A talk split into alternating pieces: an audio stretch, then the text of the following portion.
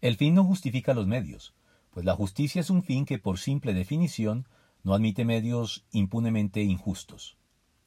Se atribuye a Maquiavelo la idea de que si el fin perseguido es justo en último término, esto justifica por sí mismo el uso de cualquier tipo de medios, incluso medios injustos, para el logro de ese fin.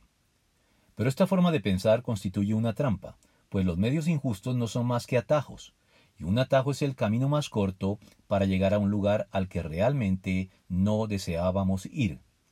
Dicho de otro modo, los atajos, o para nuestros propósitos los medios injustos, lo único que logran en muchos casos es conducirnos a un lugar diferente al que en realidad queríamos llegar.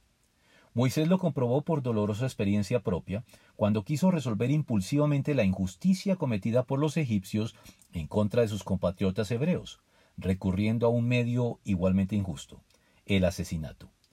Un día, cuando ya Moisés era mayor de edad, fue a ver a sus hermanos de sangre y pudo observar sus penurias. De pronto vio que un egipcio golpeaba a uno de sus hermanos, es decir, a un hebreo. Miró entonces a uno y otro lado, y al no ver a nadie, mató al egipcio y lo escondió en la arena. Éxodo 2 del 11 al 12. Y como resultado de esto tuvo que huir por su vida al desierto de Madián, a esperar allí cuarenta años más, el tiempo en el cual Dios lo levantaría a la postre como el libertador de Israel de la esclavitud egipcia.